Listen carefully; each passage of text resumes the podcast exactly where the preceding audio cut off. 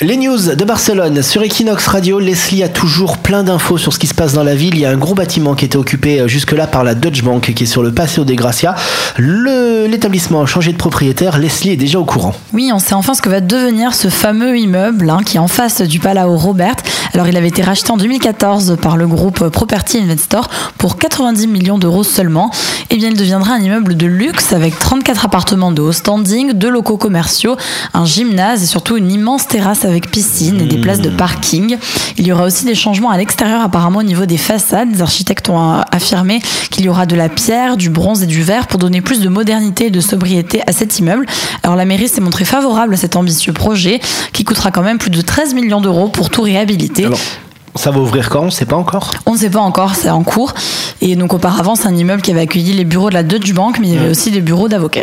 Comme toi, Comme toi, ils vivent tous à Barcelone. Comme toi, ils écoutent tous Equinox.